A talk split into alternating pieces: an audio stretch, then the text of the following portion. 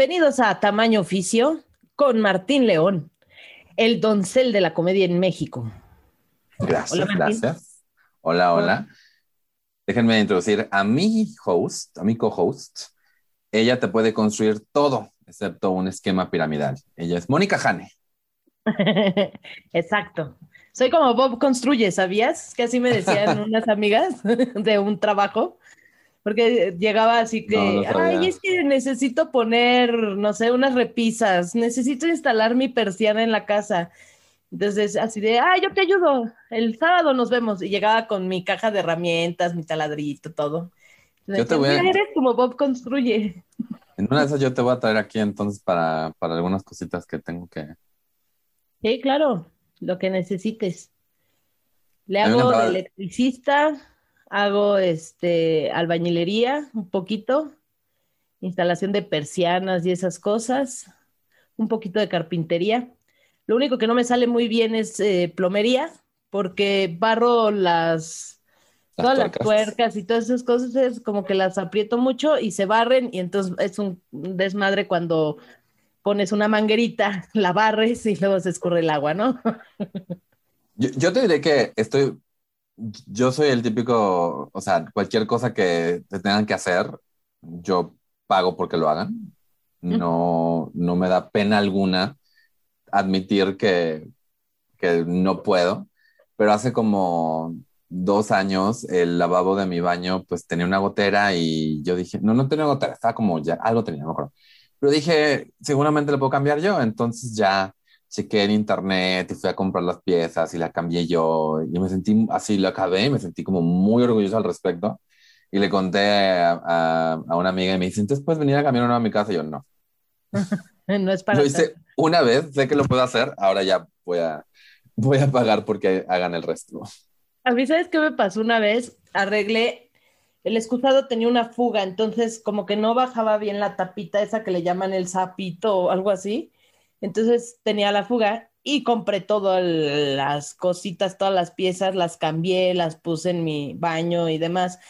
Y me sentía muy feliz, pero resulta que cada vez que jalabas el baño, no sé qué hice que gritaba el baño. O sea, se oía como... Nunca lo arreglé porque era muy divertido cuando tenías visitas, iban al baño, le jalaban y el baño hacía de... Y entonces la gente te decía, güey, tu baño grita. Y yo, pues, ¿qué hiciste? Hasta mi baño Solo- gritó. Exacto, solo grita cuando lleva carga pesada, la verdad. ¿Qué demonios? Más fibra, por favor. Oye, Bueno, pues, bueno, no, cuéntanos, Jane, ¿qué noticias nos traes? pues la noticia es que hoy, 18 de marzo, cumplimos un año en home base y de confinamiento. Y estoy totalmente sorprendida. No puedo creer que ya se está cumpliendo ese año de estar trabajando desde casa y de, de estar guardados.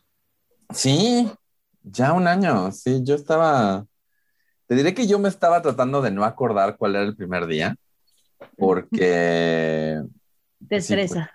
sí, pero sí, ya un año, un año de... Un año, un año y algo que eh, pues sí pienso que afecta como este resguardo que tenemos y este confinamiento. eh, creo que sí va a tener un impacto ya cuando podamos salir, muy importante en muchos aspectos.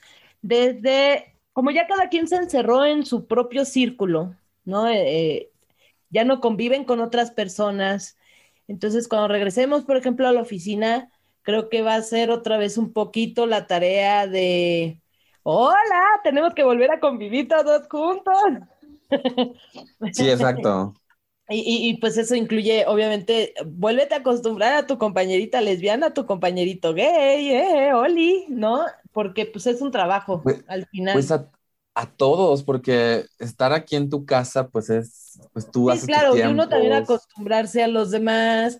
Y Mm. bueno, eso por, por el lado laboral, también los lugares, me, me preocupa un, un tanto cuántos lugares pues han quebrado y no Sí. han resistido, cuántos espacios eh, podemos haber ya perdido y que fue pues esos lugares donde podíamos estar eh, libremente y como más seguros, pues no sé cuándo se vuelvan a recuperar, ¿me explico?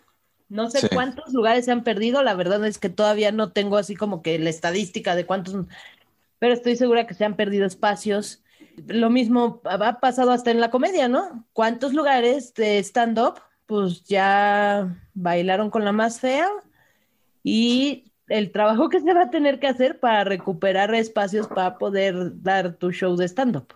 Sigo que la gente está como con muchas ganas de, regresar, así que al menos del lado de los performers no va a haber tanto problema, pero pues sí, o sea, todo está cambiando, o sea, obviamente, aunque puedan regresar es con muchas como lineamientos de, de, de salud pública, entonces quién sabe cómo, cómo sea el regreso. La verdad, yo admito que a mí no me urge regresar al escenario. Hace igual seis meses me habías dicho, hace seis, entre tres y seis meses me habías dicho, y hiciera así como que me urge el escenario. Y ahora la verdad como que no tanto. Eh, entre los podcasts y otras cosas como que mi, mi expresión creativa está cubierta, pero sí, no, no, me, no me urge, básicamente. A mí lo que no me urge es regresar a la oficina, la verdad. Sí. Trabajo tan a gusto aquí desde casa, ya me acostumbré, ya me acoplé y la verdad pensar hasta en el tráfico que va a haber cuando regresemos y, todo eso, ay, prefiero quedarme en casa. Y además ahora que ya se probó lo bien que se puede trabajar desde casa, o sea que los dos lados, ¿no? Porque también admito que, por ejemplo, tú estás en la oficina, los mandaron a home office y ahora es como tendrías que regresar a la misma oficina. Yo estaba trabajando en el home, office previo a la pandemia, perdí ese trabajo empezando la pandemia porque eran tres redes sociales que no sobrevivieron la pandemia. Y luego empecé en otra agencia, pero esta agencia era de home office desde antes de la pandemia, entonces yo no, yo no tengo a dónde regresar, básicamente. Lo único que sí es como que igual y sí, igual y hay cosas, por ejemplo, que si queremos grabar videos o que si tenemos un shooting de foto, pues no es nada más manda las cosas y que el fotógrafo tome las fotos, sino podríamos ir, estar ahí, o sea, que no fuera tanto de mándame las cosas o ponte en live stream y yo estoy diciendo, sí, más o menos, sé que, que no es lo mismo. Pues a ver, a ver cuánto tiempo más nos falta. La verdad es que ya ni me gusta pensar en, ay, igual y en tanto tiempo lo vamos a lograr. Yo ya. Sí. Pues me a, mí me, a, mí me, encanta la gente que se ponía así como, ¿se acuerdan al principio de la pandemia que decíamos que en, en, en tres semanas Digo, sí, pero desde el principio de la pandemia había expertos que decían, esto no es de tres semanas, esto va a ser un, esto, esto es, es, agárrense y no salgan y cuídense y como no les hicieron caso en ciertos países, cof, cof, Estados Unidos, México, se está extendiendo, extendiendo, extendiendo Sí, tenemos un año pidiendo quédense en casa si no es absolutamente necesario salir y la gente sigue saliendo y sigue creciendo. Es absolutamente necesario que vaya yo aquí a casa de mis amigas a tener una carne asada. Entonces, Dios santo. Un año, gente, si llevan un año trabajando en home office, para, by the way, hace un año difícil, mucha gente eh, perdió su trabajo, así que si tienen una perspectiva que sobre eso también como persona LGBT nos gustaría hablar con ustedes, mándenos un mensajito a tamaño oficio, ya sea en Facebook o Twitter. Así es. Oye, Martín, ¿y qué noticia nos traes? Cuéntanos. Yo traigo, resulta que, mm, resulta que la Congregación para la Doctrina de la Fe del Vaticano se empezaron a platicar, tenían muchas cosas que platicar, y entre las cosas que tienen que, tienen que platicar es sobre las parejas del mismo sexo. Porque aunque en otro episodio sí hablamos sobre cómo no por ser católico significa que seas homofóbico, la realidad es que la autoridad católica pues aún no está tan on board con este asunto. Entonces la verdad lo que dijeron es que la iglesia no dispone ni puede disponer del poder para bendecir uniones de personas del mismo sexo. Dicen que no es lícito impartir una bendición a relaciones o a parejas incluso estables que implican una praxis sexual fuera del matrimonio y que no existe ningún fundamento para asimilar o establecer analogías, ni siquiera remotas, entre las uniones homosexuales y el designio de Dios sobre el matrimonio y la familia.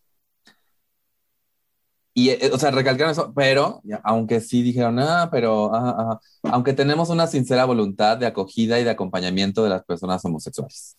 aquí otra, sigo citando, dice, la comunidad cristiana y los pastores están llamados a acoger con respeto y delicadeza a las personas con inclinaciones homosexuales. Le hace con inclinaciones homosexuales, no personas homosexuales. O sea, dejando la puerta abierta de esto es una inclinación, no algo que eres. Y sabrán encontrar las modalidades más adecuadas, coherentes con la enseñanza eclesial para anunciarles el evangelio en su plenitud. De, nuevo, me huele muchísimo a terapias de conversión. Finalmente, lo que dicen es que no, no la iglesia no bendice ni puede bendecir el pecado, bendice al hombre pecador, porque al parecer no hay mujeres homosexuales. Exacto. Es que luego no nos toman en serio nosotras. Mucha gente tiene eso como que, no, pero lesbiana no vale, o sea, porque ¿qué hacen? No hacen nada. Exacto. en ese afán machista de que todo tiene que intervenir un falo para que valga. Es lo que he hablado con varias personas sobre el porno lésbico para hombres heterosexuales, que realmente no es un, ay, qué chido son, o sea, sí, sí están viendo a dos mujeres teniendo una experiencia erótica, pero eh, desde su punto de vista, en el momento que ellos se presentaran en ese cuarto, ellos serían el centro de atención de estas dos mujeres, porque ellos traen, como dices, el falo, ¿no? Y si te fijas, muchas películas son así, ¿eh? Están las dos mujeres y después ya cuando pareciera que como que no pueden alcanzar el clímax, ¿no? O sea, como que están súper high, pero no, no alcanzan, no alcanzan. Entonces ya llega el, el machín, les da a las dos pum, pum, pum, y ya como que todo, ah, es, fue nuestro héroe. Les mete el código Konami. Oye, pero volviendo a la iglesia, que es nuestra nota. Así, cambiando de tema. regresando al tema. regresando a nuestro tema. Pues sí, suena como, como vamos a enseñarte el evangelio a ver si cambias. Sí, sí, me suena un poco así. Y, y, también eso de la inclinación, que ya estaba más descartado, creo que desde los 90 se descartó eso, o 80 y no es una inclinación, es una preferencia, punto, así naciste, así eres, así serás, y exacto. whatever. Entonces, este, pues está cañón, o sea, que no puedan cambiar tantito, que no evolucione. Pienso que ese es un gran problema que tiene para mí la Iglesia Católica. Yo soy católica, este, y creo que el gran problema de la Iglesia Católica es que nunca ha evolucionado, o sea, se quedaron en, el, no sé, en el año 3 después de Cristo, ¿no? Y no avanzan, no avanzan, no evolucionan. Es eso, o sea, lo que tiene que pasar en, la, sociedad, en la sociedad para que, para que la Iglesia Católica por fin diga, bueno, va, eh, o sea, están siglo y medio atrasados y además están jalando gente que está en el año 3, como dices. Y entonces están, están malabareando de que pues no quieren perder a la comunidad más joven, que es la comunidad obviamente que ya pues no le importa tanto. O sea, antes no podías ir en contra de la iglesia como joven porque pues la maestra monja de tu escuela te daba tres reglazos y por, por, estar, por estar haciendo chistes de, de Jesús. Ahora pues eso ya no, ya no pasa. Están perdiendo muchos seguidores jóvenes y hay seguidores jóvenes que son muy de no, súper conservadores y en contra de, de, de, que acepten a las personas LGBT, etc. Y por otro lado tienes seguidores jóvenes y no tan jóvenes que están diciendo, no, o sea, tenemos que ya aceptar que esto es, o sea, que estas personas no son pecadores. Yo no soy católico. Yo en, el, en los días más que me siento más religioso me autodenomina, me autodenomino Wicca.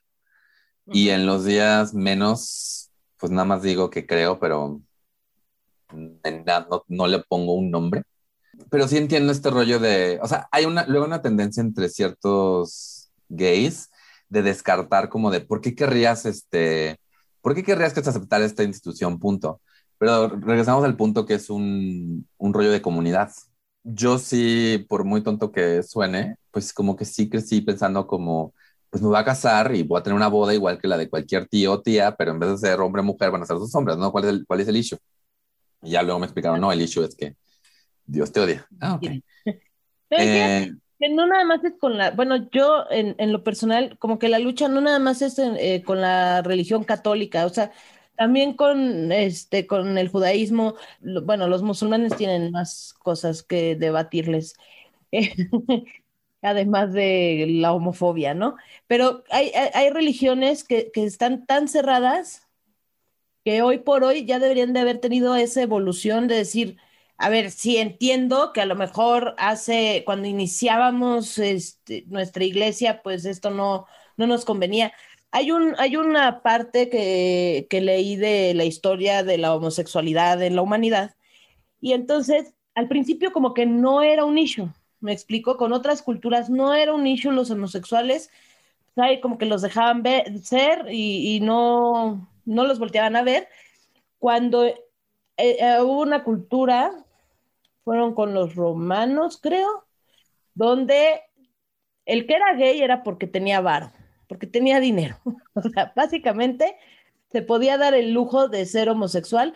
¿Por qué? Porque no necesitaba eh, de acuerdo a su estructura y de acuerdo a todo esto, eh, no necesitaba los hijos para que el día de mañana me mantengan, ¿no? Yo ahorita mantengo a mis papás y necesito hijos para que cuando yo esté viejo me mantengan y para tener a quien heredarle las cosas y era toda una estructura y entonces si eras rico, pues no te preocupaba quién te fuera a mantener y te podías dar ese lujo, pero no te iban a discriminar, vaya, o sea, independientemente de si tenías dinero o no, no había una discriminación. La discriminación se empieza a dar porque eh, las culturas, las religiones necesitaban adeptos, necesitaban más gente. Y en el momento en que llegaba una pareja homosexual, pues no se iban a reproducir, ¿no? Y eso era lo que no querían. O sea, necesitaban, no, güey, yo necesito que la gente se esté reproduciendo porque mientras más somos, mejor ejército tengo o más seguidores tengo, más fuerte hago mi iglesia, más fuerte hago mi cultura, más fuerte mi sociedad. Y es que ahí empezó el pedo, o según lo que, lo que estoy investigando. Exacto. Digo, y esto es como más la parte como euro, europea, un poquito también en, en China. Bueno, la verdad no sé, no, no sé tanto, no, no, voy a hablar, pero en la parte europea sí fue este rollo de, durante el romano, fue este rollo de, pues es tu deber como ciudadano romano crear más romanos. Y la única manera de crear más romanos es teniendo hijos con personas romanas en realidad, o sea, la xenofobia que viene desde entonces, desde antes obviamente, pero este rollo de del nosotros versus ellos, como dices completamente, y por eso era este rollo de tu, tu, de, tu deber como ciudadano romano, sea cual sea tu sexualidad, es darle hijos al, al, emperador. Literal, eran, eran los hijos del emperador, porque el emperador era una manifestación de Dios. Exacto. Y además es interesante, hablando esto de, herencia, porque al final de cuentas la razón por la cual eh, los sacerdotes no pueden tener hijos ni se pueden casar, aunque te lo quieren vender como es que Jesús nunca tuvo hijos y nunca se casó, lo que pasa es que no querían que las propiedades de esta gente se quedaran en la familia de esta gente, sino que se fueran a la iglesia. Entonces, no querían que tuvieran hijos ni familia, porque al final de cuentas te apegas a la familia. Exacto. Y, y por eso fue que se puso este rollo de que los los sacerdotes y las monjas no, no podían este, casarse porque quería, la iglesia quería quedarse con terrenos y todo el asunto. Entonces también ahora que traiga la iglesia y se pone este rollo, no, que, que si bendigo, no, también, o sea, sí, sí, sí, me molesta este rollo que la iglesia se pone este plan. Yo, te, yo puedo decirte si estoy de acuerdo o no contigo con base a, un texto religioso que ha sido editado 80 mil veces y a una, presencia divina que yo decido qué es lo que acepta cada tercer día, ¿no? Eh, sí me molesta eso, pero también entiendo el conflicto de, personas LGBT católicas que sí buscan una aceptación, que están con, y, que sí dicen, bueno, ¿por qué? Si yo lo siento natural, si yo lo siento bien, si yo amo a este hombre o a esta mujer y en ese amor me siento pleno, ¿por qué voy a ¿por qué voy a hacer, hacerte más caso a ti que al cuerpo que Dios me dio? Ah, claro. Yo es algo que siempre debato y digo, a ver, en los diez mandamientos de la ley de Dios, según los católicos, no en ninguno dice no serás homosexual. Yo, por ejemplo, me considero, o sea, católica, así me educaron, así he crecido, y hay muchas cosas con las que me siento identificada, quizás por, por esa trayectoria de esa educación. Hay otras cosas donde digo, bueno, ¿en qué cabeza? Pero también lo digo, ese libro de la Biblia y todos los libros religiosos han sido editados e interpretados por cada persona con una mentalidad de, de, esa persona en específico que se puso incluso a traducirlo y a interpretarlo. Y entonces aquí me parece que dice esto y luego todavía le da la interpretación el que lo lee y todavía el que lo, lo, este, lo transmite. Exacto. Ojalá algún día evolucionaran todas estas religiones, toda la sociedad, porque es lo que se busca, o sea, se busca que se integre todo y que no haya esa discriminación, que no haya esa división de tú sí, tú no, tú sí, tú no, sino que fuera parejo, porque además hay, hay muchos temas en torno a la religión, ¿no? Hay gente que dice, si no eres testigo de Jehová, no vas a entrar al cielo, como si llegaras y así de, a ver, su credencial, por favor, y no, qué pena, ¿no? Es que usted no es, es, que, es que es de verdad lo que ellos creen, o sea. La buena era los judíos, ya la no, pues no, o sea, creo que yo creo que hay, sí hay un Dios y este y yo sí creo que te mueres y si fuiste buena persona vivirás en una dimensión más grata que la, la terrenal y si no fuiste tan buena persona pues tendrás que ir a pagar las consecuencias en otro en otra dimensión, ¿no? Y pues ya. Entrevista. Y si, y si conocen algún teólogo LGBT que quiera meter su cuchara en esta conversación, por favor, mándenos el contacto. Claro que sí. Cuéntame, Jane, ¿quién nos viene a visitar hoy en tamaño oficio? Pues hoy viene Yamir. Yamir es un amigo que aprecio mucho, lo quiero mucho. Él es eh, policía y también es paramédico. Y además, eh, es una letra más de las que hemos entrevistado, una letra que no hemos entrevistado, una de las letras, él es un hombre trans. Entonces, eh, vamos a escuchar la entrevista, es alguien que yo quiero mucho y me parece una persona muy entregada a su trabajo, que lo disfruta y es muy interesante. Aquí los dejamos con la entrevista y como ya saben, después regresamos. Regresamos.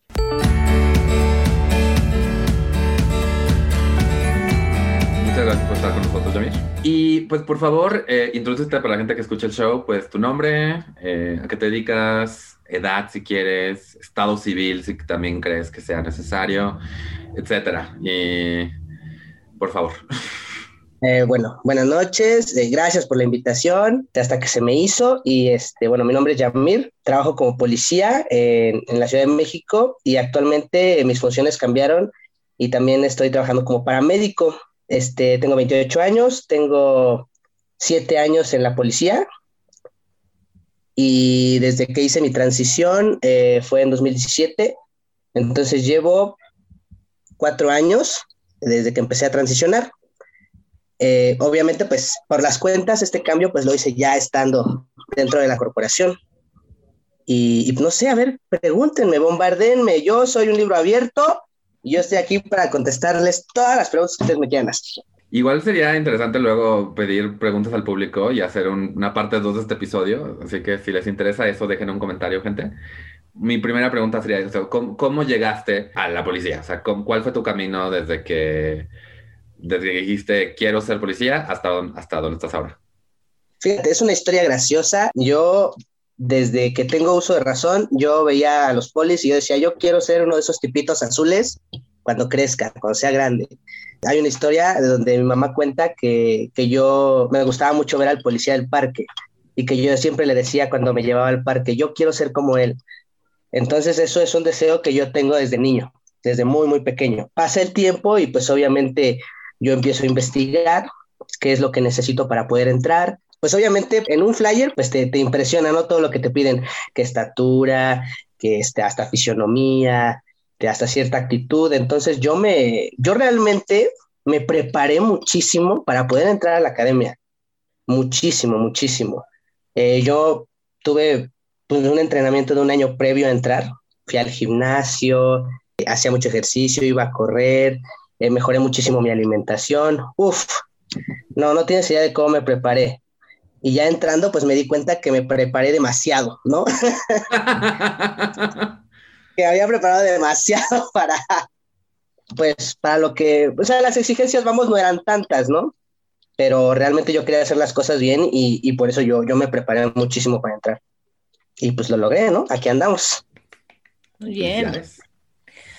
Oye, Yamir, y entonces entras a, a, la academia de policía, pero en ese momento todavía no transicionabas, pero en tu interior, o sea, tú ya sabías qué pedales contigo. Eh, no, eh, eso también es una historia graciosa y complicada. Yo no supe que era un hombre, un hombre trans hasta hace muy poco. De hecho, de la transición 2017, 2015 yo me enteré. O sea, yo, yo en 2015 fue así como que ¡pum! Esto es lo que me está pasando y, por increíble que parezca, yo no quería. Yo estaba muy renuente a esa situación. Pero el chiste es que yo cuando me entero, pues ya estaba dentro de la policía. Pues yo tenía muchísimo miedo de lo que me fueran a decir pues en la chamba, ¿no? Porque pues nosotros tenemos pues unos exámenes pues ciertamente rigurosos donde pues controlan de alguna manera, ven si nosotros tomamos algún medicamento, tenemos alguna enfermedad, porque nosotros entramos sanos. Pero ya con el tiempo pues las cosas obviamente van cambiando, te vas deteriorando por la edad, por los excesos, por lo que tú quieras. Entonces, en este caso, pues yo eh, tenía mucho miedo porque yo sí quería, pues, operarme, eh, inyectarme hormonas, entonces, para cambiar, pues, mi voz y ciertos rasgos de, pues sí, de, de mi físico. Y yo tenía mucho miedo por lo que me fueran a decir todos, ¿no? Yo tenía muchísimo miedo por lo que todos me fueran a decir, porque también la banda, la banda es culera. Independientemente de que, de que seamos adultos, eh, la banda de repente es manchada y, si de por sí, como, como mujer lesbiana, muy, muy varonil, eh, yo tenía cierto trato por parte de mis compañeros y de mis jefes, ahora imagínate cambiándoles la dinámica, su chip fue, fue, fue muy, o sea, fueron reacciones muy distintas. O sea, todos, no te voy a decir que todo fue malo o que todo fue bueno, hubo reacciones buenas, hubo reacciones malas, pero sí, sí fue complicado. La verdad es que sí fue complicado. Tanto enterarme yo de manera personal como volverme a desarrollar en el ámbito laboral. ¿Tuvo un impacto? Tú tenías ya como cierto tiempo ejerciendo tus labores y de repente viene el enfrentamiento que ha sido súper difícil, como comentas, y, tuvo un impacto cuando empiezas tu transición en, en ese desarrollo profesional. Sí, sí, porque, o sea, a pesar de que muchos de mis compañeros me respetaban, porque no es raro tampoco ver mujeres lesbianas en la policía y hombres homosexuales. No es raro y no es malo, simplemente la banda te trata diferente.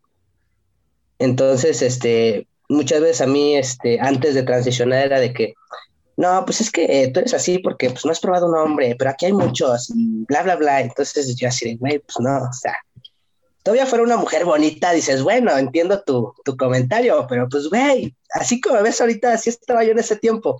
Nada más que tenía la voz muy aguda y pues también estaba sin vello, sin, sin muchas cosas. Había, había cambios que sí eran un poquito significativos.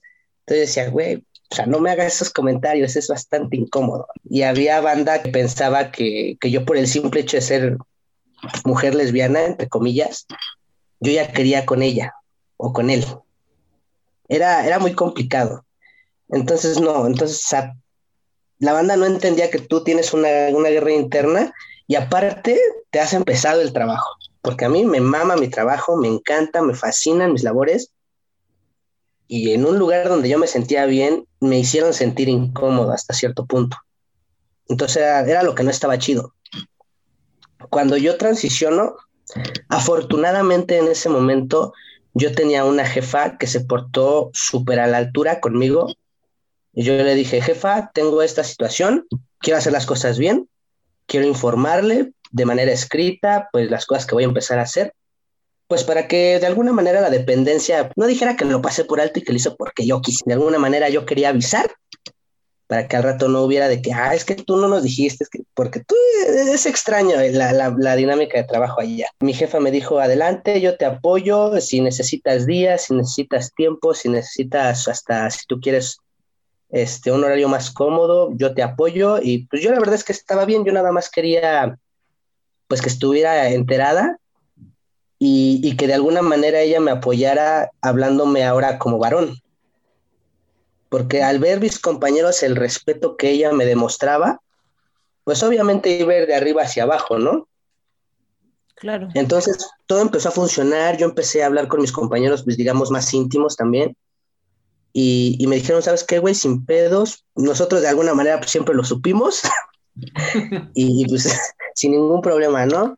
Y, me empezaron a tratar como, como hombre, y todo bien, todo normal, no faltó eh, pues el, acto de discriminación, me acuerdo mucho de uno donde pues, nosotros teníamos que firmar una lista, ¿no? De entrada y de salida, y esa vez yo no llevaba pluma. Una compañera, pues, tuvo bien a prestarme la suya, pero de una manera así como que muy, muy a fuerzas. Y cuando me di la vuelta, se la devolví y ella tiró su pluma a la basura y dijo, qué asco. Y yo, wow. Te lo juro, sí. Y, y, yo me quedé así de, bueno, pues cada quien, ¿no? tu pluma era nueva, de tener mucho dinero, con permiso, yo ya me voy. Y, así fue. Eh, esa compañera pues después tuvo a bien pues tener que, que, colaborar conmigo, pero pues ni modo, ¿no? O sea, fueron cosas que así pasaron y si ella no lo entendía, después lo entendió porque ya se dio la oportunidad de conocerme y pues que no, no soy lo que, lo que ella pensaba en su cabeza. Pero eh, de alguna manera sí, sí me sentí aceptado por una parte, pero me sentí totalmente discriminado por otras. Porque no, o sea, insisto, eh, hay compañeros que no lo entienden, o inclusive hay gente que pues, como vulgarmente se les llama, ¿no? Chapada a la antigua, que dice, no, o sea, tú eres mujer y a mí no me importa y tú te llamas fulanita de tal y así te voy a tratar porque así dicen tus documentos y pues no, no eres válida y entonces, güey, todo lo que estoy haciendo. y, y, pues simplemente es empezar a hacer este oído de esas palabras. Ya no, no dejar que me impactaran, porque también eso de alguna manera pues influía en, en mi trabajo. Yo me sentía incómodo y empezaba a hacer las cosas mal. O ya no quería ir, o de alguna manera pues yo empezaba a tratar mal a las personas que ni culpa tenían entonces, o sea, era, era frustrante y era, era complicado. Incluso hasta los ciudadanos que de, de, pronto me, pues me preguntaban cualquier cosa en la calle o donde estuviéramos. Eh, oiga, joven, o oiga, oficial. Y yo, ay, qué bonito. O sea, ellos que ni me conocen, que ni saben quién pinche madre soy, simplemente con verme me hacen válido y, y, me aceptan y no necesitan nada más. O sea, simplemente ven que yo hago bien mi función, que estoy ahí para ayudarlos y se acabó. Sí. Y, otros güeyes que conocen mi trabajo, que saben quién soy y todo, cambian totalmente su forma de pensar por, la transición.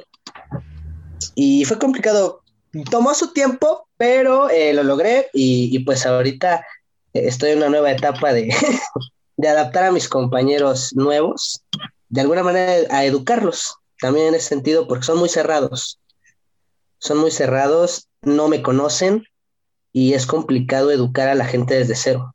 Algo que dijiste ahorita que, que creo que vale la pena centrarse en eso es este rollo de cómo luego los que, o sea, esta molestia que tienes de discriminación que sufres en la calle o en el trabajo, los que sufren o los que tienen que lidiar con tu frustración y tu enojo al respecto, no son la gente que te discriminó, sino tus más cercanos, porque son los que lidian contigo día a día.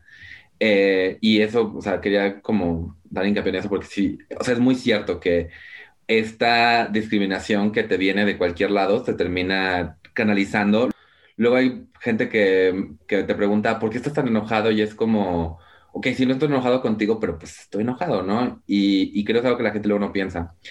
Y, y también esto que mencionas de mm, o sea, a final de cuentas, trabajas con policía, es una función pública y, y además eres, eres alguien que cuando, cuando algo pasa, pues nosotros como ciudadanos, pues, o sea, queremos creer que podemos contar con ustedes, ¿no? Para cualquier situación. Mi pregunta sería, eh, ¿cómo, ¿cómo casas tu, el hecho de que tú eres una persona eh, trans? Iba a decir LGBT, pero la verdad específicamente trans. Eh, con el hecho de que en cualquier momento te puedes encontrar una persona discriminada, que, con ideas súper discriminadoras allá afuera.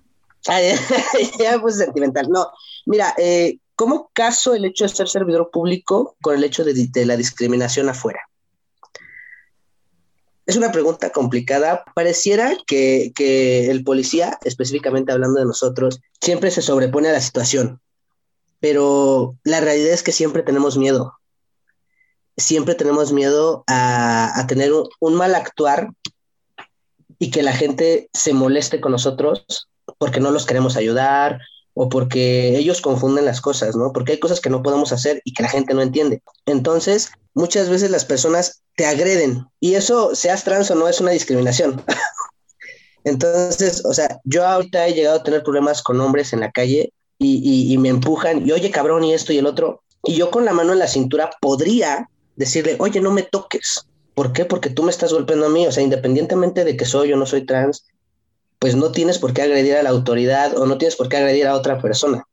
Y yo podría hacer mi denuncia, sin embargo, no lo hago porque en el calor del momento muchas veces uno dice y hace muchas cosas. Entonces uno tiene siempre que entender a la persona a la que estás dándole el soporte.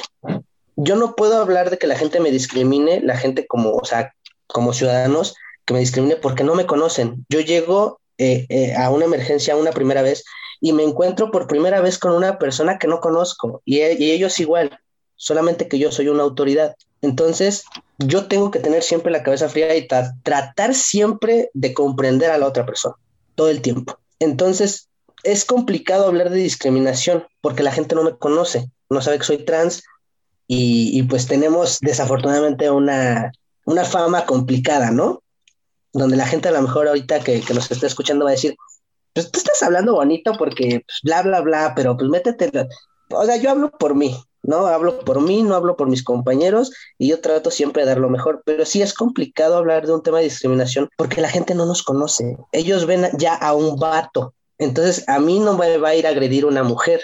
A mí va a ir a, bueno, sí, en realidad sí, porque más aún, pero más va a ir a agredirme un hombre. Sí podría ser la, digamos, la, la denuncia correspondiente pero siempre en algún momento me, me asesoré y me dijeron, es que la gente puede argumentar que ellos cómo iban a saber. Y yo así de, bueno, entonces, ¿qué? O sea, ¿me tengo que poner acá un parche de policía trans o qué? O sea, ¿dónde queda mi, mi, derecho a, pues, a protegerme, a que me respeten, a que no me lesionen? Pero eh, es complicado hablar de ese tema. Entonces, por eso siempre tratamos de, de alguna manera, no, no fomentar más la violencia de, llegar siempre a un acuerdo. Por eso te digo, Martín, que es, es muy complicado tratar de, de, mezclar esas dos cosas. No es muy fácil.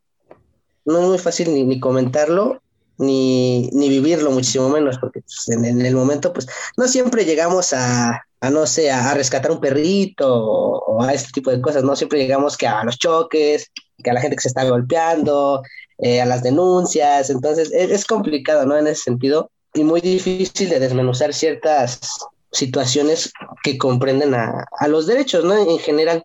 Y yo como persona trans, recientemente se está abriendo una nueva instancia que no sé bien cómo funciona, no me lo pregunten, pero lo estoy investigando todavía, que se llama la Policía del Género. Yo planeaba de alguna manera hacer una propuesta, eh, pero sigo investigando a quién dirigirme y todo este asunto para que de alguna manera esta policía de género investigar bien qué es lo que va a hacer y que de alguna manera se incluyan a las personas LGBT que estamos dentro de la policía, uh -huh. porque nosotros somos los que entendemos a lo mejor un poco más esa parte.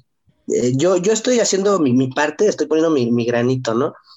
Y, y tratar de, de, investigar bien las funciones de este, de este nuevo proyecto que tiene la, la Secretaría de Seguridad Pública, bueno, ciudadana, y, y, y ver, porque, o sea, ¿por qué van a poner a lo mejor a un homofóbico al mando de la policía de género? O sea, ¿qué va a hacer él, no? O sea, o, cómo va, va, a tomar decisiones, o, o, no sabemos, ¿no?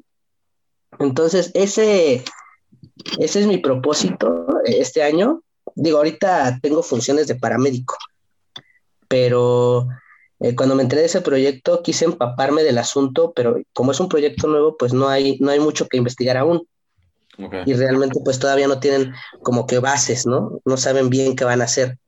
Entonces, este, no puedo hablarte mucho al respecto porque pues, también estoy investigándolo, pero eh, eso es, eso es lo que yo te diría, ¿no?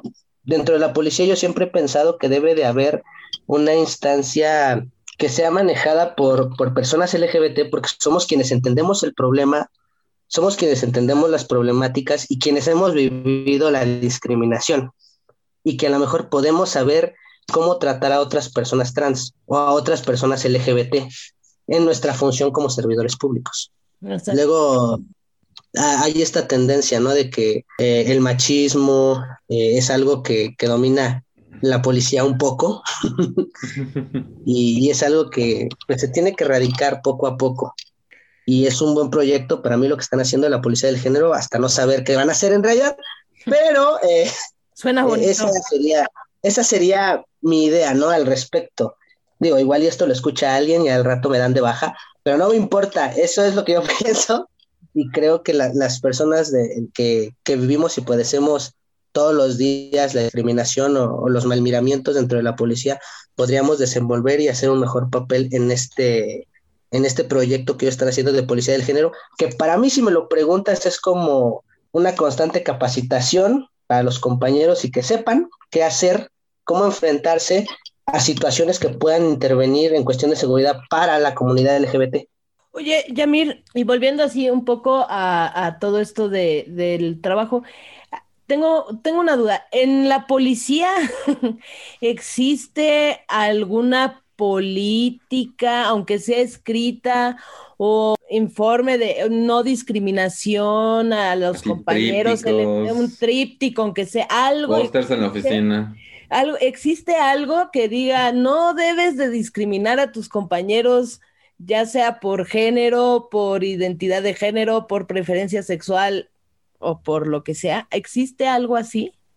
Es que viene implícito, Moni. O sea, nosotros nos regimos por las leyes y viene implícito. Tenemos que hacer cumplir la ley y eso está en la Constitución.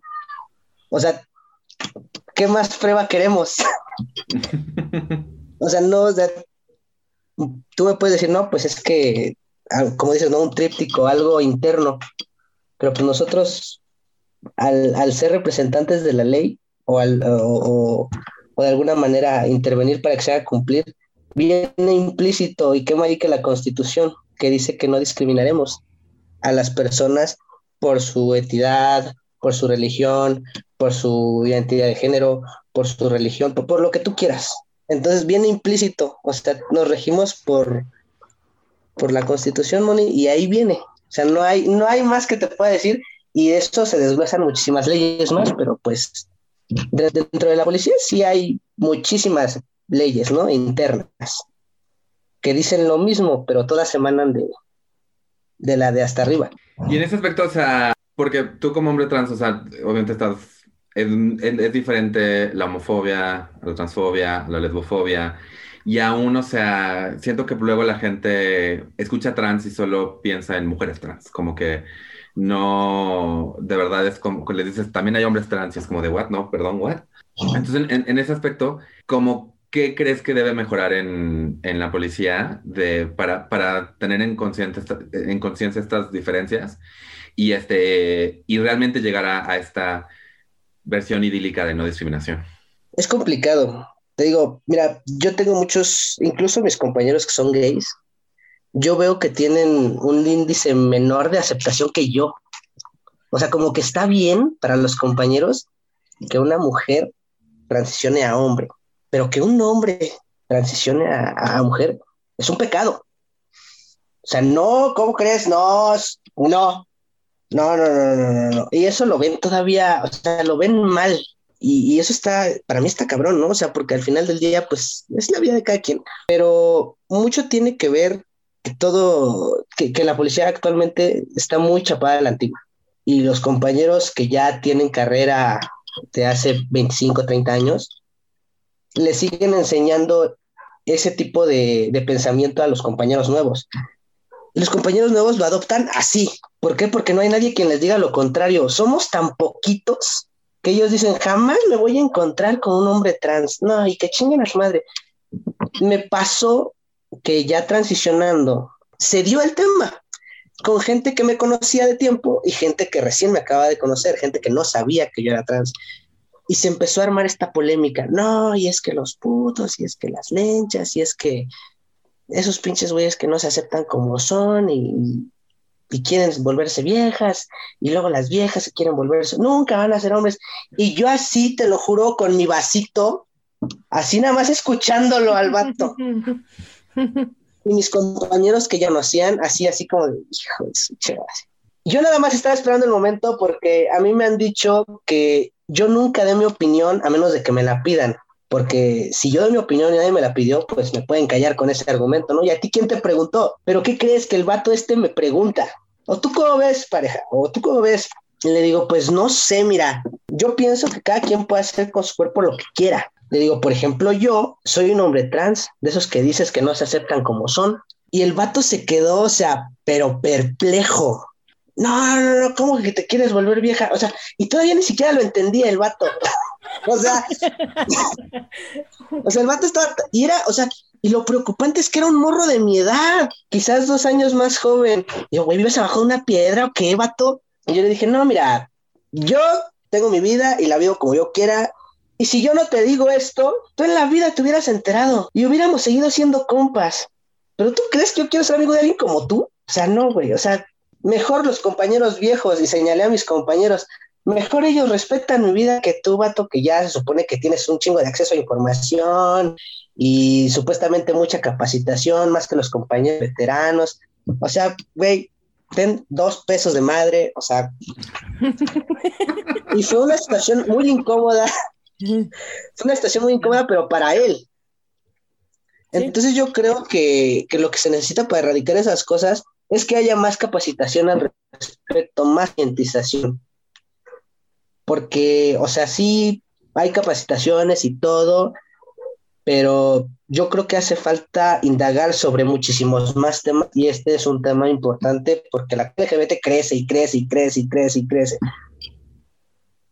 Y pues nosotros tenemos que saber cómo reaccionar. Entonces, a mí, por ejemplo, me hablan en mis trámites o me pasan lista de información, siempre por apellidos, siempre por apellidos. Y el día que dicen mi nombre, porque legalmente no he cambiado mis documentos, para todos los compañeros que también son trans, no, no lo he hecho porque pues, sí, tengo de Siria, perdón.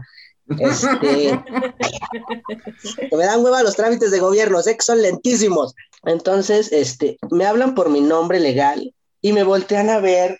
La gente que nos está escuchando no está viendo mis caras que estoy haciendo, pero o sea, se, se sorprende y dicen, güey, tú eres Sí, sí soy yo. Una vez me quisieron sancionar porque dijeron que había recibido la notificación de otra compañera. Y yo, no, es que sí soy yo. Es que sí soy yo. Y, hay gente que no me cree.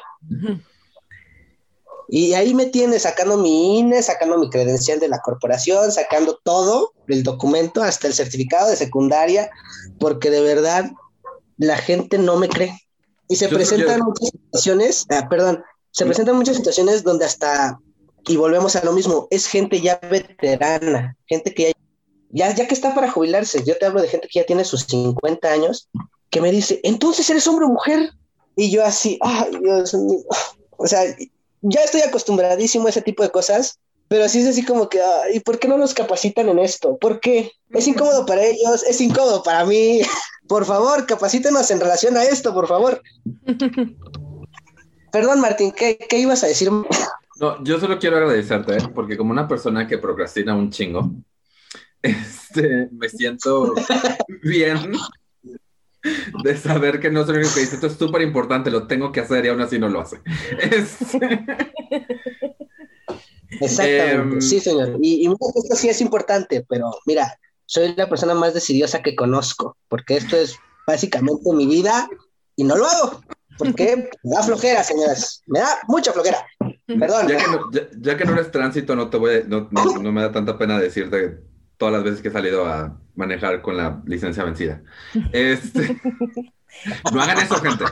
No hagan no eso. Hagan eso es malo, es malo. en realidad no está vencida. Si a manejar así, respeten todos los lineamientos de tránsito, porque si los paran, para atrás. Bueno, también con la licencia vigente, respeten todos los lineamientos de tránsito. Exacto. Déjalos. Bien. Déjalos, ellos hacen su trabajo.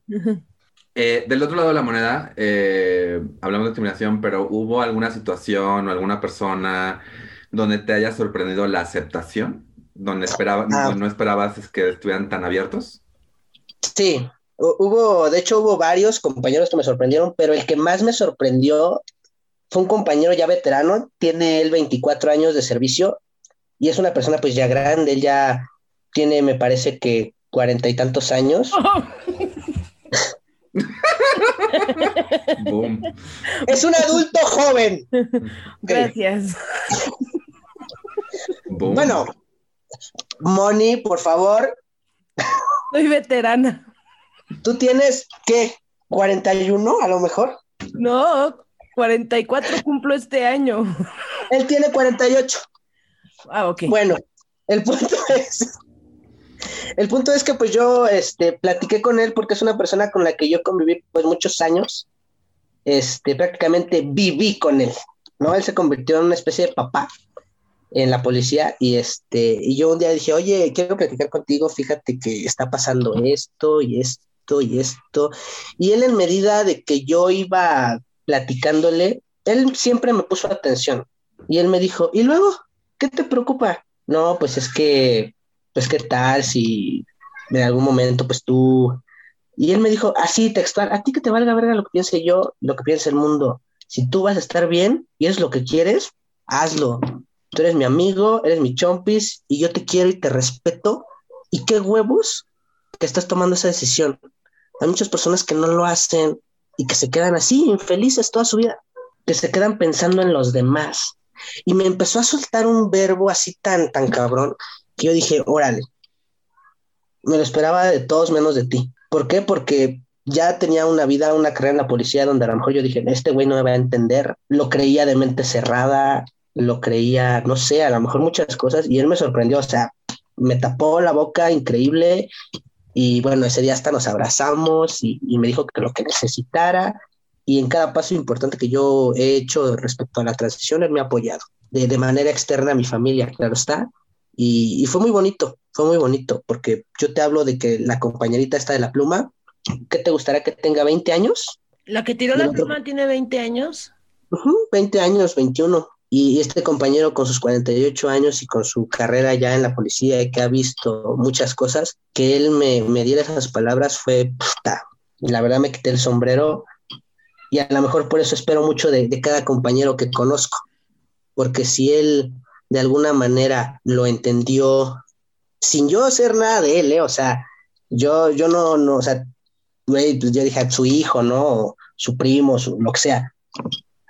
Él llevaba dos años de conocerme nada más y, tuvo esa reacción cuando yo se lo dije, mira, yo la verdad me siento muy bien de tenerlo a él como compañero, como amigo, y pone la vara alta, porque insisto, o sea, si él lo puede entender, todos lo pueden entender. Y no porque sea él una persona mayor, sino que no hay, o sea, no hay, no hay un límite. O sea, si tú quieres ser una persona que respete a los demás y si quieres ser una persona que, que acepte a los demás, que los respete y que no les importe más que la persona que eres y cómo te desempeñas, lo demás viene sobrando.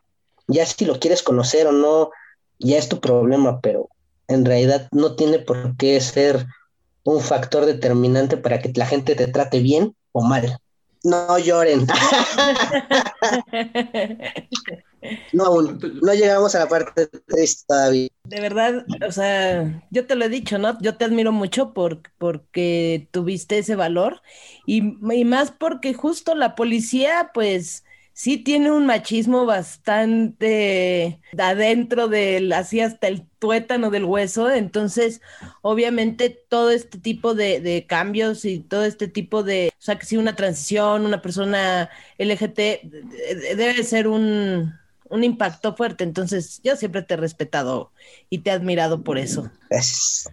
Sí, no, la verdad es que eh, y es en parte por lo que empezamos este podcast, por conocer y para, y para dar, a, dar a ver que, que la gente LGBTQ más estamos como en todos lados, no nada más en obras de teatro y, eh, y, en el, y como estando peros. Yo, digamos que otra, otra pregunta es, o sea, porque como dijiste, esta realización de que, de que eres trans fue reciente, cuando em, empiezas este proceso, ¿en algún momento pensaste que ibas a tener que escoger entre, entre este trabajo que te hace feliz, porque veo que disfrutas tu trabajo, y, y pues tu vida, tu felicidad, como mencionaste?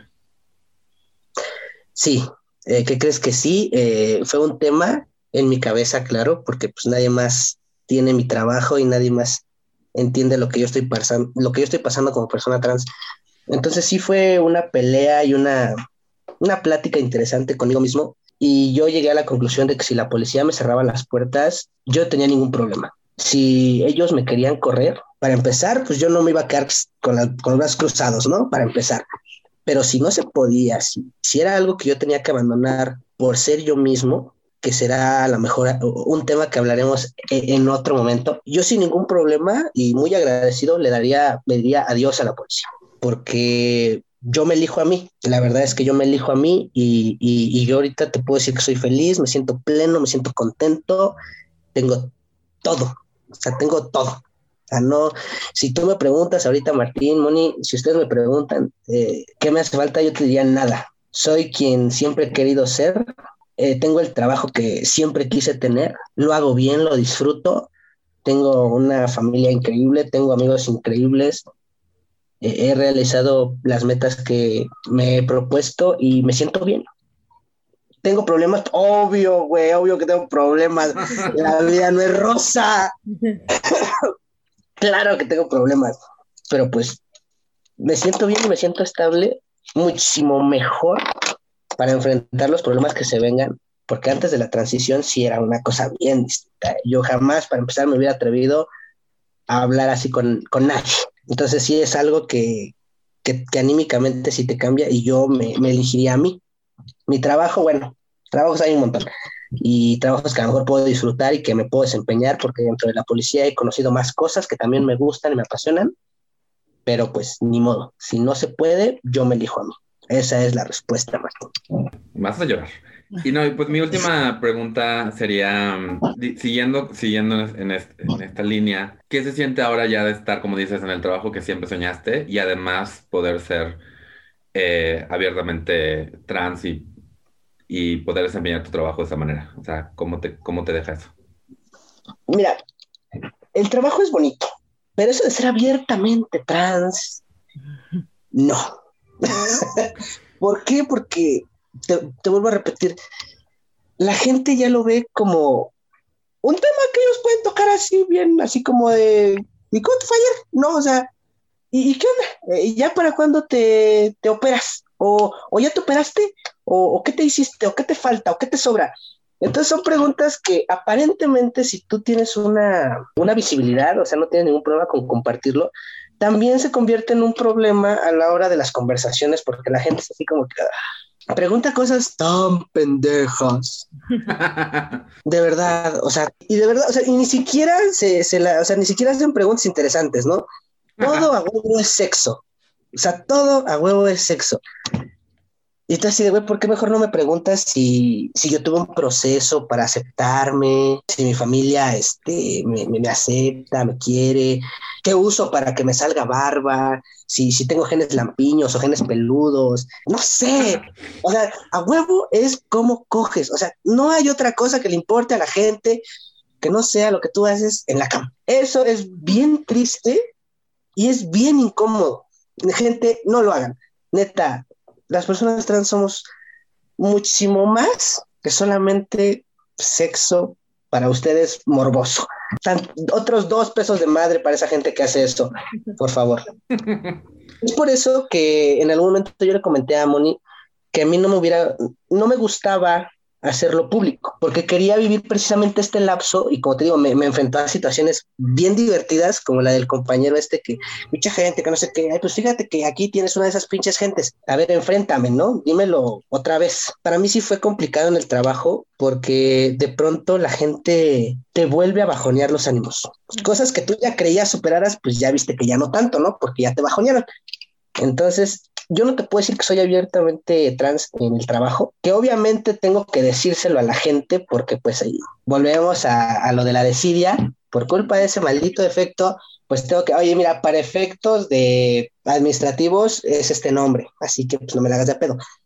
Pero para efectos de socializar, de, de conocernos, de platicar, de lo que sea, cualquier otra cosa, pues mira, mi nombre es Yamir y, y quiero que me hablen así, que se dirijan así a mí, ¿no?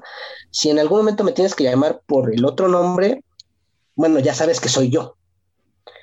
Entonces, es por eso que lo tengo que hacer público. Si no, mira, yo viviría en el animato a toda madre y la gente que es trans me va a decir, pues cambia tus papeles, güey. Pues es que perdón, perdón, la decía, me impide hacer muchas cosas. Por ejemplo, me impide ser atlético también, así que perdón. Entonces, yo te puedo decir que ser abiertamente trans es algo que disfrute, pero que lo tengo que hacer. Porque el trabajo muchas veces, y tu nombre, y tus datos, y para llenar esta forma, y ahora esta otra, y, y, ya, ya chequé también el trámite para hacer el cambio, o sea, digamos, si yo hiciera mi, mi cambio de documentos, el trámite dentro de la secretaría se hace complicado también. Entonces ahí donde yo digo, güey, qué flojera, bye. Así nos vamos, como Gordon Togan, vámonos así y que sea lo que Dios quiera. Y ya, ni modo. Si tengo que lidiar con esta gente y tengo que educarla, pues órale, vámonos recio. Si me tengo que aventar debates, pues órale, vámonos recio. Ya no me importa. Creo que ya pasé ese umbral de que me afecten cosas pequeñas.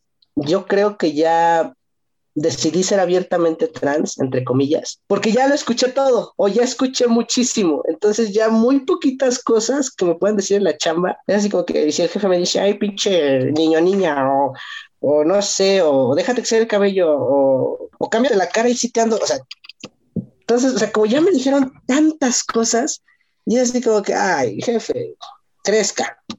O mañana platicamos, ¿no? O sea, Estoy en horas laborales, no me diga eso ahorita. Ya es así como que ya, ya le doy la vuelta, ya no me mortifico por, esas cosas. Esa es la cosa que creo que... Perdón.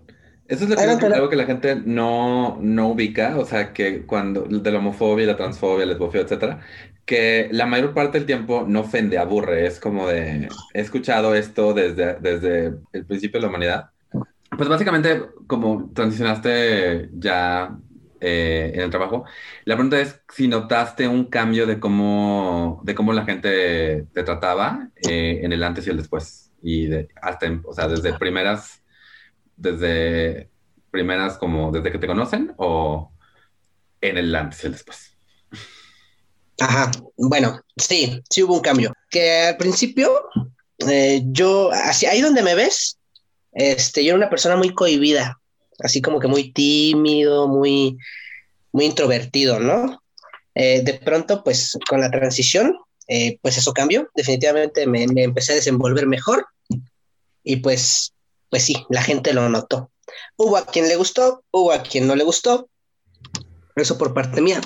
Y por parte de mis compañeros del trabajo, eh, sí hubo, no descontento, pero sí se, sacaron mucho de onda porque ellos quieren, de cierta forma, que yo era como hipócrita, ¿sabes? Porque yo cambié. Eh, porque, te, repito, o sea, yo ya me empecé a sentir bien, empecé a sentir seguro de mí mismo. Entonces, pues, pues sí, veía las cosas de otra perspectiva, me sentía muchísimo mejor cuando me hablaban de él en lugar de ella. Entonces, pues, ellos me decían, es que tú eres así como doble cara, como hipócrita, antes no eras así y cambiaste mucho, ¿y qué te pasó? Ya no eres igual que antes. Y así de, pues no, güey, pues sigo siendo igual, nada más que, pues, güey, me siento, me siento feliz, me siento contento. ¿Cuál es el problema? ¿Es ser hipócrita o qué? Y, y en el trato, mm, yo siento que no, pero que externamente me decían que la gente había cambiado conmigo. No sé si me explico. O sea, que tú no lo sientes para gente que te dice. O sea, ajá. O sea, güey, ¿por qué dejas que te traten así? ¿O por qué esto? ¿Por qué el otro? Hubo gente que cambió el chip así y, y hubo gente que me seguía hablando de ella, por ejemplo, y que me hablaban por mi otro nombre. Y yo les dije, bueno, pues es que al final no es una transición nada más mía, también es de mi entorno y no todos lo van a entender igual. Yo de alguna manera entendía todo, pero ya cuando, por ejemplo, me hablaban con violencia o con otro tipo de cuestiones, pues ya me ponía a la defensiva porque pues no me iba a dejar. Entonces, o sea, fueron muchas cositas aparentemente pequeñas, que fíjate, hasta que no me lo preguntaste no me había puesto a pensar en eso. Este, pero sí, realmente sí hubo, hubo cambios tanto míos, de mis compañeros y mi entorno. O sea, sí, sí cambiaron muchas cosas, afortunadamente para bien. Que mira que también he de mencionarlo, los compañeros varones se empezaron a sentir intimidados. Porque con todo esto de las hormonas, a lo mejor no tiene nada que ver con el trabajo, pero de alguna manera se sentían intimidados porque yo empecé a verme, pues ellos de alguna manera decían que atractivo, que, que mi cuerpo empezó a cambiar y pues las chicas ya me veían diferente. Entonces hasta en eso se sentían amenazados. y, y fue...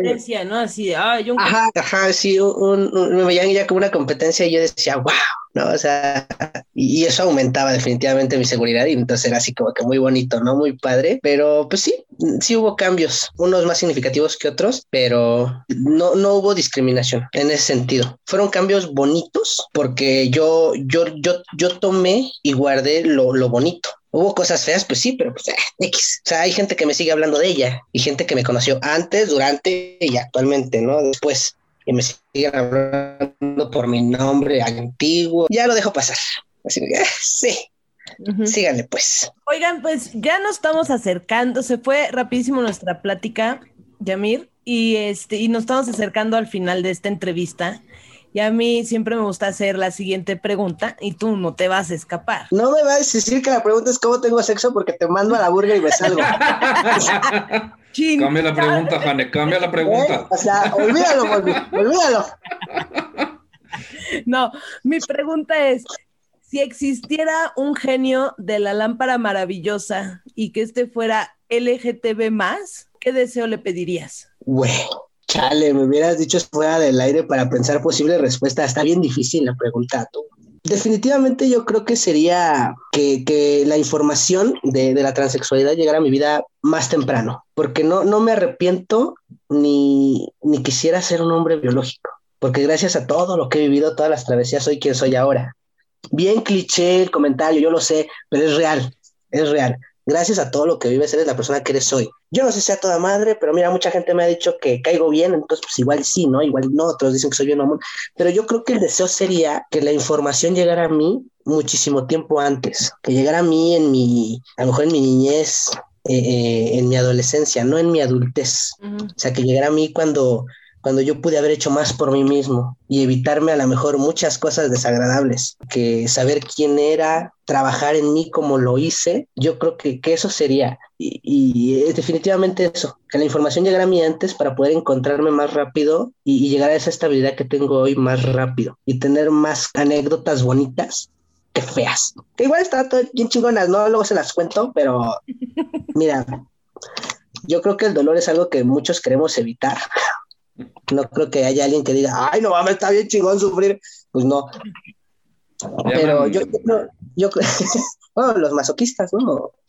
Pero yo creo que sería ese el deseo, que, que la información llegara antes y, y, que yo me pudiera descubrir muchísimo tiempo antes del tiempo en que lo hice. Pues muchas gracias, Jamir. Antes de despedirnos, eh, ¿algún, ¿alguna red social no te quieran o te, quieras que te sigan? Pues mira, eh, yo vivía en el anonimato, pero este, pues no, ahorita no. Eh, me encuentran como Yamir Dilo en Facebook, también tengo una página por ahí que tengo medio abandonada. Pues ahí si quieren seguirme, dan like. Pues si yo veo que la gente llega, pues hacemos contenido de este pedo y también pues nos divertimos un rato, ¿no? Echamos la guasa, como de que no. Y, así me encuentro en todos lados. Como Yamir Drilo, a sus órdenes. Que, que, platiquemos, que echemos la guasa, que mira que yo apenas descubrí que soy trans o en mi trabajo me tratan así. Yo me sé unos trucos ahí para intimidar a la gente y que no te discriminen porque amigos no se dejen, no se dejen y, sí, claro, al por los cuernos, ¿eh? Porque tú le dices a, a, quien sea, me estás discriminando y ya le bajan dos rayitas a su desmadre. Entonces, este, ahí se los paso, ¿eh? Es, es, es, un truquillo ahí, a lo mejor malo, pero funciona, funciona, me funcionó muchas veces y pues aquí andamos. Pues, Yamir, muchísimas gracias por estar aquí hoy y eh, regalarnos esta entrevista y esta plática. Este, la valoro muchísimo, como valoro también la amistad que tengo contigo. Y bueno, gracias Martín y a toda la gente que nos escucha, ya saben, compartan, síganos, etcétera. ya, está, cerrando el podcast cuando, cuando todavía falta todo el...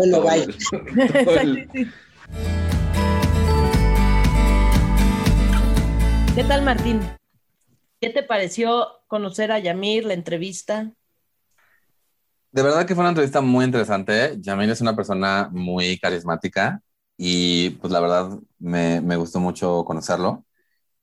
Eh, dijo muchas cosas que, se me hicieron este, interesantes y que pues quiero recalcar ahorita antes de, de acabar. Lo que, lo que más me gustó es esta idea de que eh, él desde siempre quiso ser policía. Especialmente hoy en día donde estamos cuestionándonos el trabajo de la policía, y el hecho de que pues son, los, los, pone el gobierno para la gente, pero hay todo este rollo de discusión de la policía que está, pero el, el que alguien que de chiquito haya dicho, este, yo quiero ser policía, con esta idea de lo que quiero es ser alguien que esté ahí para las personas cuando lo necesitan y que haya hecho todo, hasta más de lo necesario, como dijo, para llegar a, a, ser policía, la verdad, pues se me hizo padrísimo, porque ¿cuántos de nosotros nos dijimos de chiquitos, ay, sí, quiero ser bombero? O, ay, quiero, yo, yo lo que sea, quiero ser chef. Y ya después por ahí dije, no, no, no, necesito un, un trabajo que no sea personaje de serie para niños. Yo ahora soy community manager y podcastero. y que además dentro de este espacio donde transicionó, sí, como dicen, no todos son, han sido como súper incluyentes ni tolerantes, pero sí he encontrado apoyo y, y, y familia y comunidad en este espacio. Entonces, de, creo que sí también, regresando al tema, cuando hablamos de policías, como que hay una tendencia a pensar en ellos de una manera clasista, de una manera, este, pensar que no tienen educación. Bueno, sí, o sea, pensar que no, que son de mente cerrada. Uh -huh. Entonces, está padre saber, saber, que aún en esos espacios hay gente que dice, no, o sea, y no son gente de, de nada más 20, 25 años, sino como personas que, que, que le dicen Ay, que padre. mayores de mi edad. sí. sí. Te, aventó, te, aventó una, tú, tú, lo quieres mucho, pero te aventó una mega pedrada, Jane. Sí, me dijo ya, este, veterana, ruquita. Pero sí, fíjate que a mí algo que, una de las cosas que me gustó muchísimo, justamente hablando de la edad, fue que para el respeto no debería ser pretexto la edad. Y me encantó porque muchas veces, creo que hasta yo lo he llegado a hacer, disculpar a una persona porque ya está grande. ¿Cómo le explico? Y no, o sea, la gente debería de respetar a los demás, así tengan 80, 60, 40, 20, 10 años. Todos deberíamos de respetar al prójimo. Todo mundo debería de respetar a todos los que nos rodean sin, sin decir, ay, es que está muy chiquito, es un niño, ¿cómo lo va a entender? Ay, sí. no, es que ya está viejito, mira, tiene 70, tiene 80 años, ¿cómo va a entender todo esto? Porque al final del día el respeto no necesita mucho entendimiento, es simplemente respetar. O sea, exacto, exacto. Y además, ahora que lo mencionas, eh, cuando, cuando nada más descartas a alguien, pues descartas a, alguien, a un posible aliado. Y creo que no se trata de decir, ay, no, pues, ¿cómo le voy a explicar si no realmente hace tal persona? Bueno, ¿cómo le vamos a explicar a estas personas para que entiendan que no es una imposición, que, que, que, para ti como persona no es una opción, o sea, porque no es, puedes, puedes escoger no ser gay. O sea, sí, puedo, podría, como mucha gente lo ha hecho, porque te dicen, no, pues hay gente que vive su vida en el closet, ¿por qué no? Y es por uno, porque no, porque voy a ser infeliz el resto de mi vida. Y yo, una de las frases que más me gustó como mucho al final de la entrevista fue la de me elijo a mí. Uh -huh. Y, y porque, o sea, porque no lo dijo desde un, punto, desde un punto egoísta, sino un punto de yo tengo que cuidar la base y la base soy yo. Porque si no, cualquier cosa que se construya encima de esta base no se, no, no, se va, no se va a sostener. O se va a sostener sobre unas mentiras que tarde o temprano van a salir a la luz. Entonces, o sea, creo que algo que la gente está empezando, no empezando, pero que ya llevamos un rato hablando es este rollo de no es un acto egoísta eh, querer vivir tu vida abiertamente siendo la persona que seas, sino es un acto de, de, de autenticidad y que eso logra y que, que, que esta autenticidad tiene consecuencias positivas alrededor de nosotros. Exactamente. Sí, a mí también me encantó, me elijo a mí, me la, esa me la, me la quedé así de, me encanta, me encanta.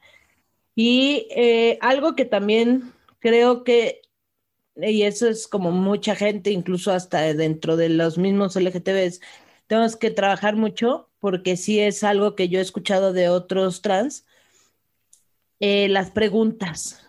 Sí. Cuando hagamos preguntas, no estén basadas en nuestro morbo. Y porque aparte a mí me ha pasado que también me hagan preguntas que, que están basadas en un morbo, que dices, Sí, cañón. ¿qué te importa cómo tengo relaciones sexuales? ¿Qué te importa si soy activa, pasiva o lo que sea que yo sea? ¿Qué te importa todo eso? Y justo si vas a platicar con una, porque mucha gente dice, es que no sé cómo preguntar o qué preguntar. A ver, número uno, no estés buscando saciar un morbo que no es, o sea, no te va a llevar a nada. ¿Quieres preguntarle a una persona LGT, eh, LGBT más algo? Pues que sea, oye, tu familia te quiere, te apoyan, fue difícil tu proceso, ya, o sea, algo más de lo, ¿qué será? Personal como emocional, que las y- y cosas mira- sexuales morbosas. Exacto. Y oye, eh, preguntas, o sea, lo que le preguntarías a un compañero de oficina cuando lo conoces y te das cuenta que es del género que es, es, oye, ¿quieres ir a comer? Oye, este, ¿a qué equipo le vas? En, o sea, en la, en la casa nos juntamos los jueves a ver los partidos. ¿Te, te- te- le caes? O sea, creo que este rollo de conocer a las personas, o sea, sí, el hecho que sea homosexual, bisexual, transexual, la gente se fija mucho en el sexual, ¿no? Y, se- uf, y, y- y- y- y es, y, y para cierta gente es así como literal que le explota eh, la cabeza el pensar que hay algo que no sea heterosexual cisgénero. Y entiendo este, esta confusión y entiendo este rollo de, güey, o sea, es algo totalmente nuevo, lo entiendo, pero eso no significa que, que te valga más, más bien que le de- des más valor a tu morbo que a la persona que está enfrente de ti. Me estoy como, me, me gustó esa parte de las preguntas porque, bueno, creo que alguna vez a lo mejor yo hice alguna pregunta hace muchos años cuando no pensaba más. Y también me han hecho preguntas así de incómodas, que dices, "Mm, ¿por qué me haces esta pregunta tan incómoda y tan morbosa? Y creo que la realidad es que como personas cisgénero, para los que no sepan, cisgénero es lo opuesto a trans, luego creemos que es- igual esta pregunta no les va, es una pregunta que no les va a molestar y ya luego te dicen, no, esa pregunta sí me molestó. Entonces también tienes que estar dispuesto a que si te dicen, esa pregunta está, está fuera de lugar de decir, ok, perdón, y, y retirarlo, aprender, no volver a preguntar, pero no, vol- no tomarlo personal, no así como, no, yo no, es que yo no quería, no, o sea, Luego literal, se dan por ofendidos. No, no, no. exacto. O sea, O sea, creo no- que, y bueno, no, no, po- porque uno puede contestar justamente así, oye, ¿sabes qué? Este, como que sí me incomodó tu pregunta, no te la puedo responder. Y, y no pasa nada. Tomarlo siempre con esa mente abierta y decir, no puedo platicar de eso, me incomoda. Y por otro lado decir, oh, disculpa, no vuelve a suceder, y san se acabó.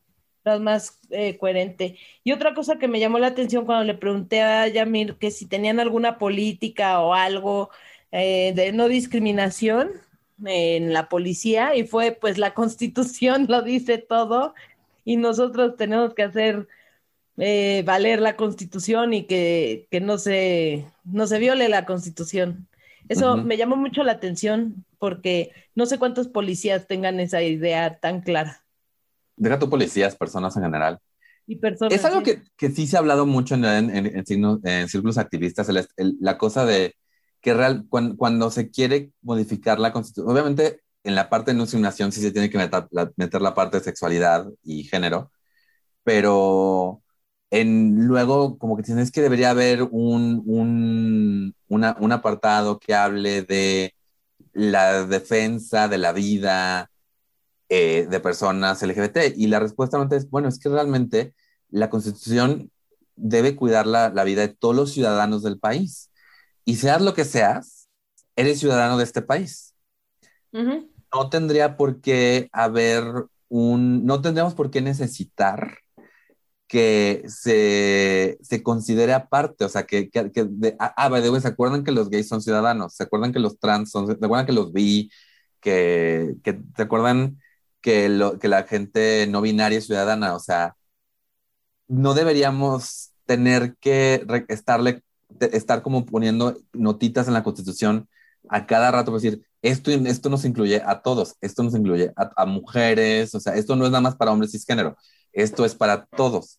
Entonces sí está muy padre lo que él dice, pues nos regimos por la constitución y debería ser, la, la cosa es que sí, debería ser suficiente debería ser suficiente para que no nos despidan, debería ser suficiente para que, para que no, nos, eh, no nos discriminen a la hora de buscar trabajo, para que, para que no nos discriminen a la hora de buscar justicia. Y la cosa es que el argumento de otro lado es, bueno, a veces no es suficiente y la ley sí necesita tener ese, ah, acuérdate de estos. Exacto. Como dices, me gustaría creer que muchos, que más policías están de acuerdo con esa mentalidad.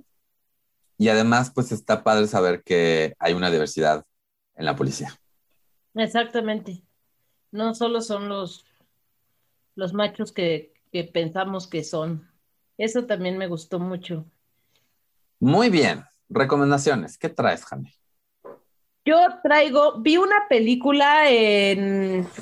Ay, es que ya ves que era Fox y ahora es Stars o algo así. Sí.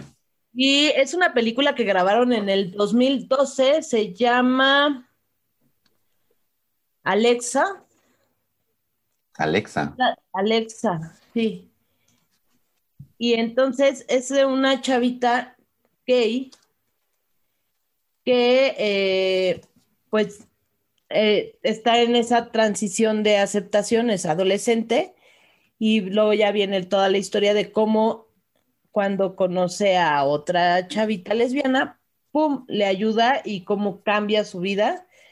Eh, me llamó mucho la atención porque está grabada en 2012, ¿no? O sea, es como tan antigua como otras que he visto de los 80s, 90s, pero me, me llamó mucho la atención que a pesar que tiene 10 eh, años, casi 10 años, 9 años, aún se ve cómo la discriminaron en la escuela. llegó un niño y le dijo, ¿quieres ser mi novia? No, porque me gustan las niñas. Y entonces el niño baila así como que la quema, entre comillas, con todo mundo. Y entonces todo el mundo le empieza a discriminar y le empieza a hacer bullying porque, ay, es lencha. Y me llama la atención eso porque dices, no puedo creer que estemos en el 2021 o que estaban en el 2012 y que siguiera habiendo esa, e, esa discriminación, ¿no? Y que tuviera, claro, ya no es como lo que veías en las películas de los ochentas que las, los, o sea, alguien era gay, le ponían una paliza de Dios Padre que casi perdía la vida. Pero igual le hicieron bullying, igual le llegaron a dar un par de golpes, igual la volvieron, la discriminaron, igual le hicieron a un lado.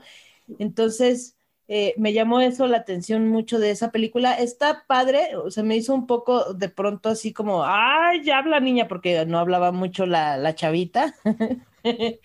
Pero está, está interesante, digo, es como la historia de un adolescente en lo que salía del closet, cómo la, cómo llevó este, ese proceso y, me gustó, me gustó mucho. Está lo malo es que está como en, lo vi en, en Stars, la, caché de pura casualidad ayer.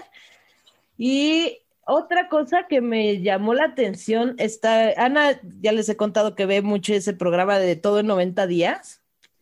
Y este, están sacando la historia de una pareja de hombres.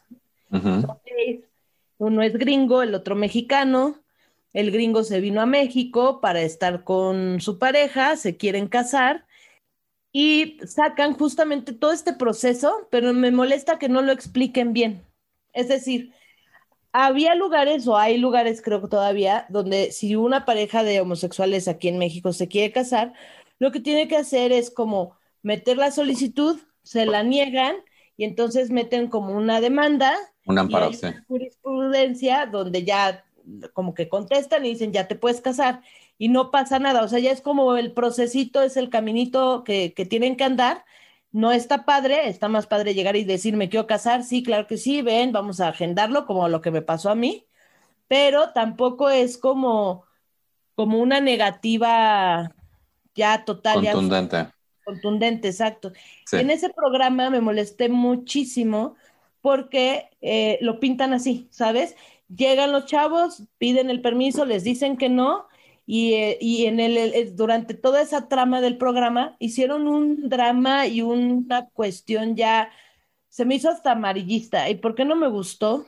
Porque si bien sí buscamos como esa inclusión y sí buscamos que nos vean y sí buscamos que nos permitan tener los mismos derechos que cualquier heterosexual y que cualquier otro ciudadano, pero tampoco me gusta como ah, para hacer, para vender mi historia, quitar verdades o, co- o- o dejar de explicar un proceso. No sé si me explico. Entiendo lo que vas un poquito, pero también la verdad es que es un proceso que no debería existir. No, y, y por eso O lo sea- digo, no debería de ser así, pero en el programa prácticamente te están dando a entender que no, ya, ya, ya es más, tienen ahí una negativa, ya no se van a poder casar y, y Pues es, es- "Están es que la, negati- informados". la negativa es eso, o sea, lo que pasa, ¿es aquí en México? Aquí en México. Sí, o sea, lo que, lo que pasa, obviamente, como dices, es que, o sea, aunque, aunque federalmente ya no te pueden discriminar para conseguir, en ciertos estados todavía te pueden decir el no. Entonces tú Ujú. tienes que ir a, como dices, porque luego la, la, la pregunta es, pues, ¿por qué no te vas a la Ciudad de México y te casas allá? Y entonces tú vienes con tu papel, porque también no solamente, o sea, aquí tú en la Ciudad de México, como dices, tienes el privilegio de que tú vas con tu papel a cualquier lado y, en, y rara, en- rara vez te van a decir, no, es, no, o sea, son dos mujeres, yo no acepto esto. Ujú, En ujú. otros lugares de de- de- del, del país, sí, o sea, no importa que el papel diga estas dos personas están casadas. Yo, yo persona homofóbica que tengo, el, que tengo el, el poder de decirte, no te voy a atender, no te voy a dejar entrar a ver tu pareja al hospital, no te voy a dejar heredar, o sea, yo no, yo no creo en, yo no creo en este papel. Entonces, sí, entiendo lo que dices como es amarillista, es, o sea, sí, la parte honesta debería, ser- debería decir, este es el proceso, pero creo que también hay una parte de decir, pues no debería, no tendría por qué, no tendría por qué yo, porque además el amparo cuesta. Ah, claro, y, y yo sé, o sea, yo no digo que esté bien eso, al contrario, lo repruebo y yo pienso que ya, si hay una orden a, o sea, a nivel federal y ya debería de ser, te, te- te friegas estado o pueblito rascuacho, tienes que atenerte a la ley y punto. Y no Sí. tendría por qué pasar todo este proceso, pero a mí me hubiera gustado que en ese programa como que le, di- le dieran bien la visibilidad a ese proceso y que dijeran, es que ahora, ahorita ya nos negaron, vamos a tener que sacar un, un amparo que nos va a costar tanto dinero, nos va a llevar tanto tiempo y después de todo eso vamos a poder casarnos, pero seguramente en el banco de aquí, de este pueblo, no nos van a querer dar un crédito. O sea, como más informado a hacerlo nada más como de drama de la Rosa de Guadalupe, ¿sabes? Sí, entiendo, aunque también creo que hay este rollo de, o sea, no tendrías por qué estar pagando un amparo, me explico. Sí, no. Eh, O sea, yo creo que sí se vale hacer el drama porque no es, ay, bueno, sacas un amparo y ya. Porque si tú le dices a un heterosexual, no te puedes casar, saca un amparo. ¿Qué es un amparo? Pues es un, es un, es un proceso extra que tienes para cons- conseguir este derecho que supuestamente la, la, la, la, Suprema Corte ya te dio. Pues no, dirían, no, ni madres, yo no voy a pagar extra. Entonces yo sí creo que sí tiene que ser, no, o sea, me tienen que casar sin amparo, porque el, el o sea, porque no me estás, no me estás dando la totalidad de mis derechos. Yo, o sea, y sí, o Pero sea, justo no- proyectarlo no- como es. O sea, yo estoy totalmente de acuerdo contigo. No tendría por qué pagar un amparo, no tendrían por qué estar peleando, no tendrían por qué estar en este drama, ¿no? Pero lo que yo, yo me refiero es por qué no proyectarlo como es. O sea, si nada más es como de, y ya no los dejaron. Entiendo, entiendo. Anyway, yo traigo dos recomendaciones. Venga. Una, eh, justamente que hablábamos de, que llevamos un año en pandemia. Esto no tiene nada que ver con tema LGBT. Seguro que ha tenido seguramente esta mujer invitados LGBT. Les vengo a recomendar el podcast Sin Cubrebocas de Nina Tello. Nina Tello es una, es una doctora que además hace stand-up y tiene su podcast Sin Cubrebocas que realmente empezando la pandemia empezó como que a hacer un, este rollo de, de comunicación científica clara, de explicarte. Por eso, por esto están diciendo esto de las máscaras, los cubrebocas, por eso están diciendo esto de los números. Es una persona, yo siento, muy objetiva en sus datos.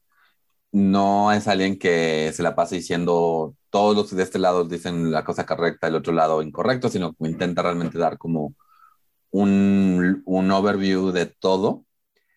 Eh, el podcast no se llama Cinco Verbocas de Nina Tello, lo pueden encontrar en todos lados donde escuchen podcast, pero yo lo escucho en Spotify.